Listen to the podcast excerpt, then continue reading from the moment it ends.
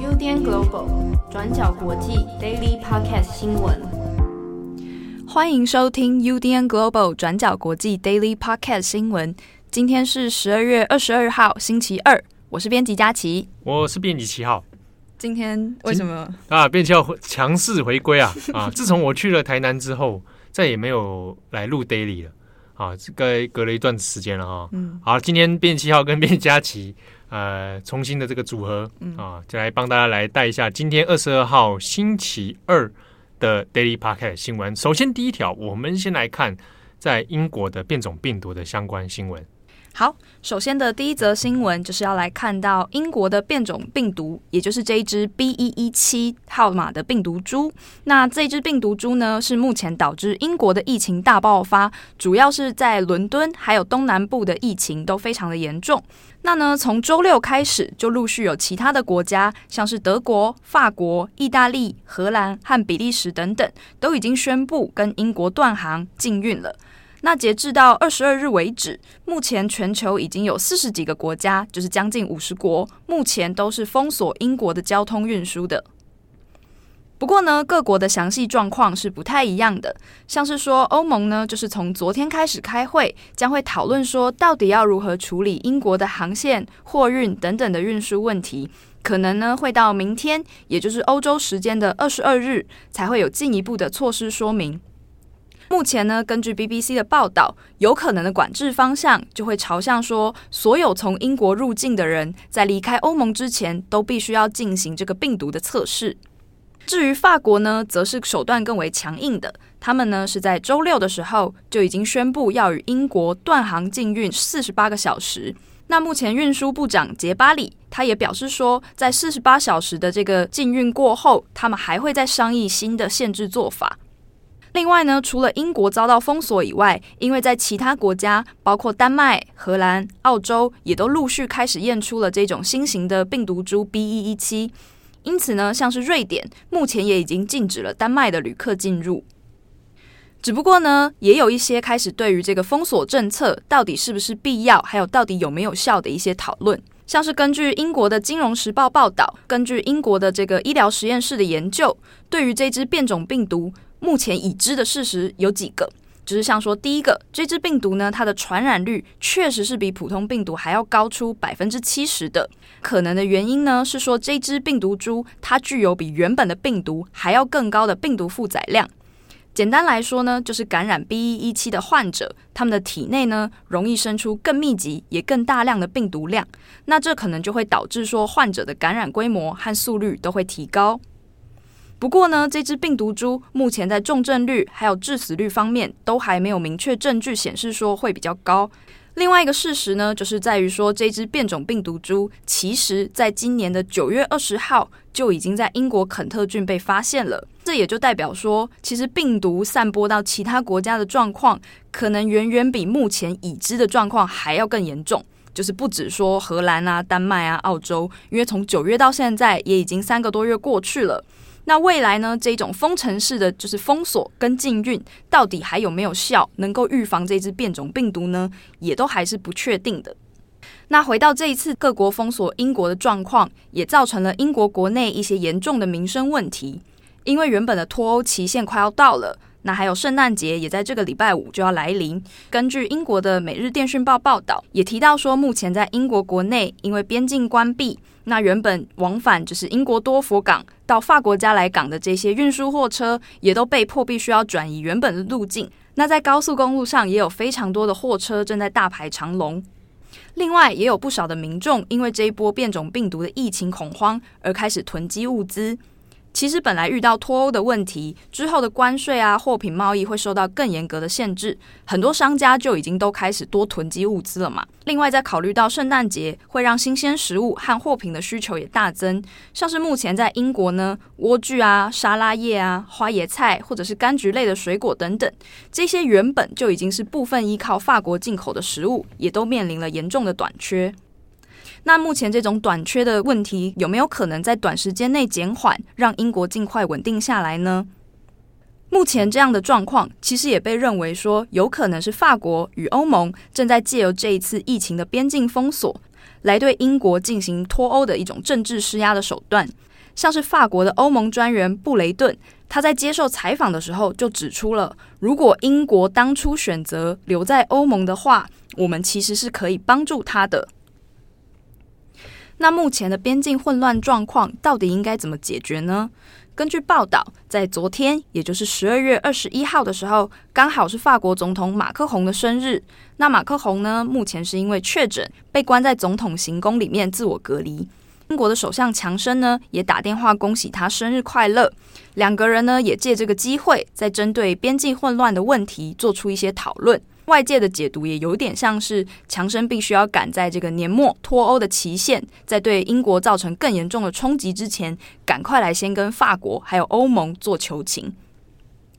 目前的状况呢，有可能是法国他们将会演拟一个新的制度，就是说未来可能要在英法的一些边境来使用标准程序的病毒检验，来作为一个有限度开航、恢复运输的一个交换条件。不过，详细的状况呢，还是要等实际的会谈结果，还有周二欧盟的决议出炉，才能够确定。好的，那第二则新闻，我们再来看一个跟疫情有关延伸的相关话题哦，那就是电影业这件事情。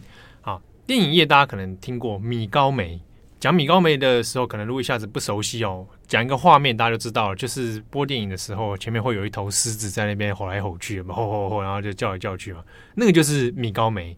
那米高梅是一个，当然算是有一段年纪的，讲年纪好像怪怪的，有个年代历史资历的一个大型集团了哦。那本身它其实是个娱乐事业，除了电影业之外，它还有其他子公司哦。好，可是呃，米高梅虽然在电影界来说，好莱坞里面它是龙头这个大集团之一，但是呢，呃，过去几年当中，其实它一直有传出内部的财务不稳。好。那在二零二零年的今天呢，其实它就又传出了米高梅要出售旗下公司的一个讯息哦，已经先释放出了这样的呃资讯。那这个资讯呢，其实已经透过华尔街日报证实了，就是米高梅的 holding 他们的控股公司呢，已经去跟摩根斯坦利有一些相关的洽询哦。那在讨论有没有可能把一些公司的部分分拆，然后再售出。现阶段正在寻找一些买家。好，讲到这边，大家可能想说，哎，那这个大集团可能要出售的一些背景因素到底是什么？或者米高梅要出售这件事情又象征什么意义哦？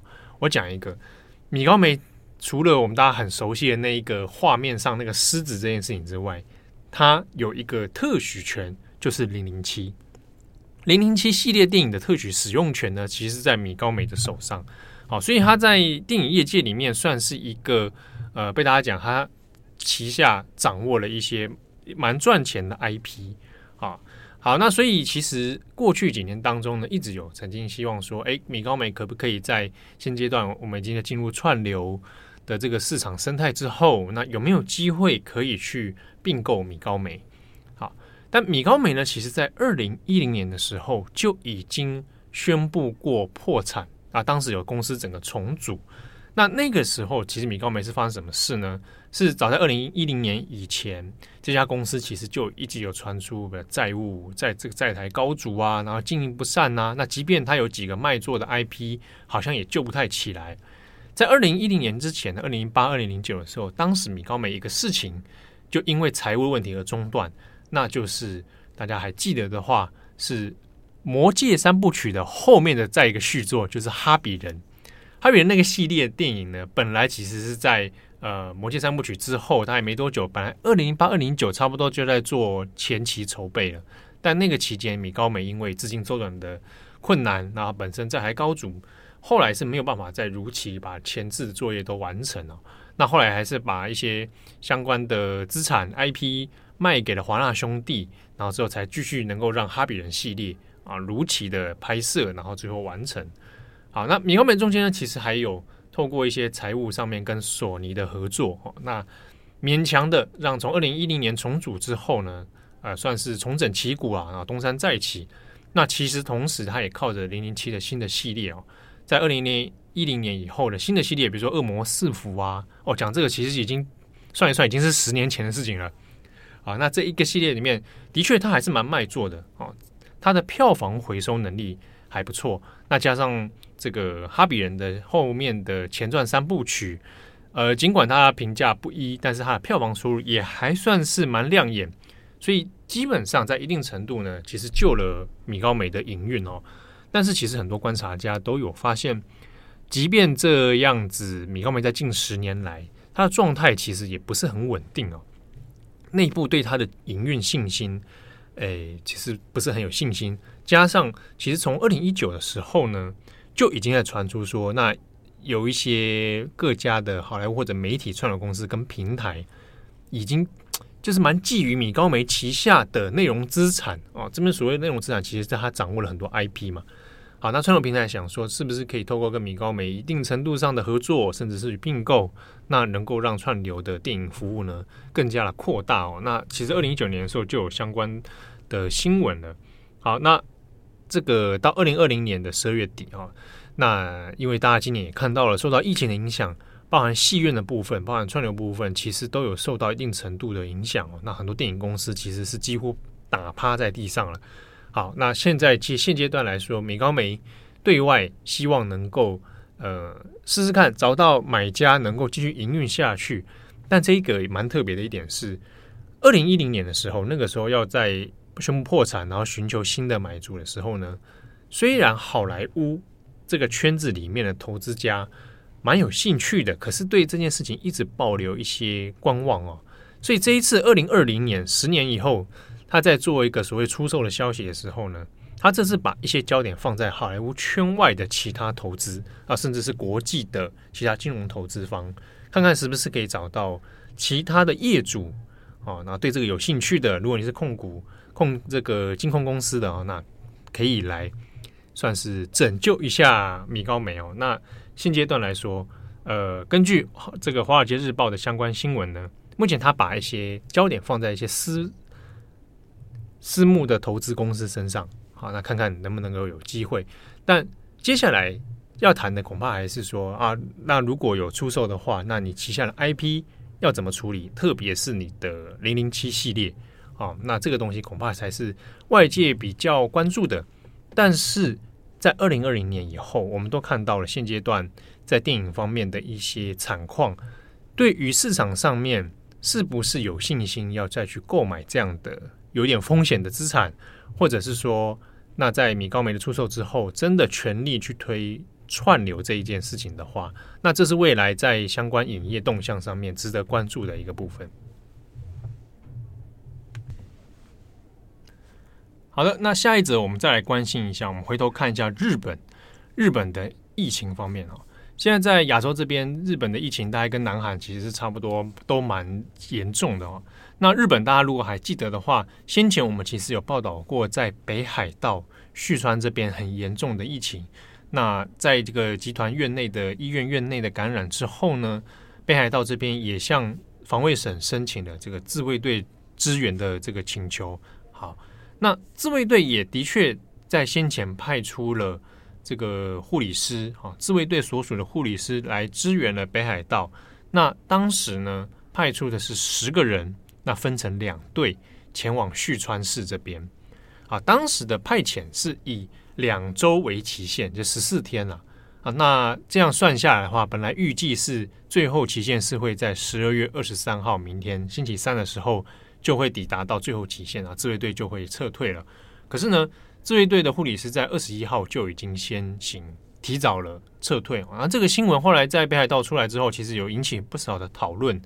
好，那北海道的疫情的部分呢，虽然以现阶段来说，并没有像过去那个时候最紧急的时候，有到非常多的人群聚感染哦，集团感染。好，那自卫队的判断是因为现在在旭川这边，它已经没有再发生大量的新确诊病患了。所以研判下来，那差不多时间已经要濒临到这个派遣期限，所以就可以先行撤退。好，可是旭川市还有北海道知事两方呢，都已经先开过会之后呢，其实双方是合意希望自卫队能够延长派遣的时间。原因是因为虽然现阶段在北海道并没有很严重的新确诊患者，可是呢，原本在大量患者感染之后，现阶段的一些医院里面，还有包含重症的，然后包含这个呃低年龄儿童的方面的这个医疗场所，那现在都面临是呃已经有的患者。那很难去调配他的医疗能量。对现阶段来讲，还是没有足够的人力去应付已经感染的患者。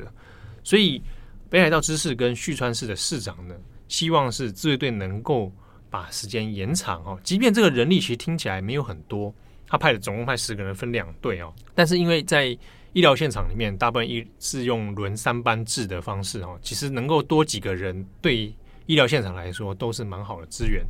好，可是。呃，自卫队那天还是在二十一号的时候呢，撤退了哈。那相关的讨论里面，其实又在讨论是说，那接下来撤退之后，好，第一个问题是，我应该要再向自卫队申请派人吗？那自卫队的研判会真的再让人加入到北海道这边吗？还是说他会把其他资源再投入到日本其他地方？好，那这个有人力派遣上面，其实最。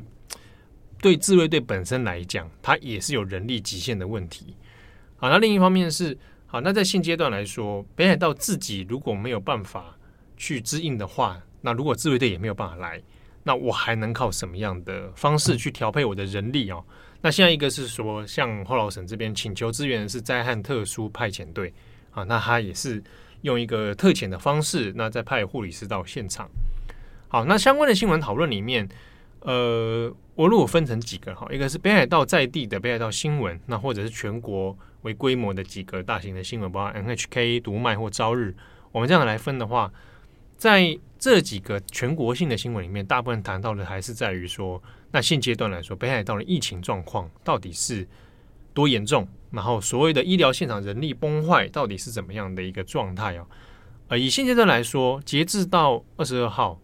那北海道的疫情其实在全国算起来，还并不算是感染人数最多的，第一名还是东京，然后再是大阪跟神奈川哦。北海道状况其实在这几天比较，在日本上日文日本里面讲就是比较收束了一点哦，就是它比较开始减减少。可是呢，因为它本来的重症患者还有大量的病床数不够的问题，在北海道目前阶段来说，其实是比较急迫的啦。那朝日新闻有做了一个旭川市内部一几个医院，本来是有自卫队在做支援的医院里面去做调查，看一下他们现场的状况，的确是在人力上面，他们的呃劳动状态其实已经濒临到极限了啊，护理师不够，床位数也不够，那一人要轮，每人轮班，即便是轮班了哈，一天轮三班的状态之下，每个人工作超过四到五个小时，其实那是非常非常呃在介护现场是很劳累的，那。另外是说，在这边当地的很多患者是中高龄，中高龄的确诊患者里面，他有之中还有一些涉及是可能身体呃这个障碍，那里或者是老人痴呆。那朝日新闻的相关报道里面都有提到说，以目前这样状况来讲，其实对于现场的护理师啊、介护人员都是非常非常困难，而且劳动加倍的一个状态哦，所以其实是蛮紧迫的。好，那在北海道新闻方面呢，呃，倒是比较呈现比较温馨的一面啊，就是在自卫队要离开的时候，其实几个受到支援的医院里面都还有，其实很感动的，呃，谢谢他们的支援啊。那虽然说期间大概不到两周了，好，但是因为其实已经得到很多的帮助了，所以呃，其实这还有那画面，新闻画面上是有，就是送他们离开这个医院这样子。那那其实内心面心里面还是有会特别说。啊，很感谢他们的协助，但是如果可以的话，未来还是希望能够再透过政府的力量，派遣更多的人力到现场。好，那这是目前在北海道相关有关于旭川市新新闻的一些后续的追踪。今天是七号，就是来 daily。来怎么样？所以我们要来就是闲聊的时间，我们要来拷问你。好，拷问我来，来来拷问。因为我们最近就有很多听友会跟我们分享他们做的便当，所以我要来问，就是你你你你最近也是自己带便当？最近通常都带？最近呢？最近有啊，你明明就带便当，有啦。我最近都是忘了带便当，哦，是吗？便当都放在冰箱里面，出出门的时候太匆忙了。那你上礼拜拿的那个是什么？那是上礼拜的事情，不是拿一个咖喱，然后郑红说你从厕所拿出来。哦，对对对对对，上次拿一个咖喱，那那个咖喱就没什么，那个大概就是、哦、就是其实是调理包哦，对，因为就比较求快啊，对啊，啊，我现在比较少自己做了，所以我是没有在采访你，你很认真在回答。不是，我现在因为现在就真的是没什么精力在做便当，哦、对，回去累得半死，而且你知道我昨天也是蛮忙到蛮晚的。因为我的电脑突然之间坏掉哦，对啊，所以跟大家讲那个电脑备份的重要性哦。我最近电脑怎么样？最近觉已经觉得怪怪的，开机有时候会开机不正常，没办法进到作业系统。昨天呢，你知道怎么样吗？啊，啪的一下，很快啊，硬碟就没了。没了是什么意思？就就没办法用，没办法看到档案都不见了。对啊，就是没有硬碟，就找不到硬碟啊，一下坏鬼啊，一下就是抓不到硬碟。啊，很多年轻人就是没有备份，啊啊，好险我有备份啊，就是我的这个应得值还蛮够的啊，这也是我的开机碟坏掉，然后就去要去换。对，那我本来很担心一件事情，就是因为我发现我 Steam 有些游戏的存档好像存在开机，好像 存在 C，对，我的低潮没事，嗯，我 C 槽出问题嘛，嗯，好，就我发现就是我有些存档好像存在 C 槽里面啊，好险我有救回来。我那个 Witcher 的 Witcher 的存档，好险我有救回来，哇，吓死我了！对，那还有一些比较这个工作方面的档案啊，嗯、对啊，不知道什么那时候好像存在 C 槽里面哦啊，所以大家记得要真的是多备份，要备份，好险好险啊！但是就花了一笔钱，嗯，心在淌血，哎、欸，再花下来就从检测然后到现场换。我请就是人家到府维修的啦。哦，对啊，不然昨天那么晚最好是修，我还捉鸡耶。所以当天就已经修好了。嗯，这么大概就两两两三个小时吧，到包含备份的时间，包含重灌。哦，对，所以听到这边的朋友，赶快来去备份。你很烦，我本来要讲便当，那你在那边，好了，也是啊，算你虚那个虚惊一场，没事就好，对不对？这样我这种状态下，我怎么能有时间去做便当？也是啦，对不对？你便当是花多少时间做？我都一次做大概三四个，会议好像是一次做一个礼拜，对，一次做一个礼拜啊。对，那你们最适合煮咖喱啊。你很烦，咖喱就是要每次都煮一个礼拜，对不对？不然味噌汤，味噌汤，味噌汤要怎么带来啊？味噌汤可以啊，你用那个袋子包装啊。有些人出那种可以装食物的袋子嘛，它是可反复利用的嘛。原来，那怎么加热呢？那好像不能微啊，倒在碗里面，你就在办公室放个碗嘛。哦，也是。对，你就在办公室吃全套的和食嘛。吃怀石料理啊？怀石料理可以啊，可以啊。你如果如果办公室有厨房，我就来弄怀石料理给你吃。这么好，我还在这里熬高汤。我跟你讲，好像蛮赞。就我花来公司花花非常多的时间在做菜。我自己做日式多。好了好了，对我自己做日式多。你是做成哪一种？我都我都好像都有。我有带过意大利面。意大利面啊？对。昨天还有听友直接跟我们分享咸蛋意大利面的做法，我觉得这太有才了。我觉，我觉得很不可思议，怎么会有咸蛋意大利面？我我昨天也是这样讲，然后就有听友就会来私讯你说很好吃。真的啊？那你们有试过皮蛋意大利面吗？试试看，你你你可以会一下试试看。我不敢。好啦，好，感谢大家收听，我是编辑七号，我是编辑佳琪，我们下次见，拜拜。感谢大家的收听，想知道更多深度国际新闻，请上网搜寻 Udan Global 转角国际。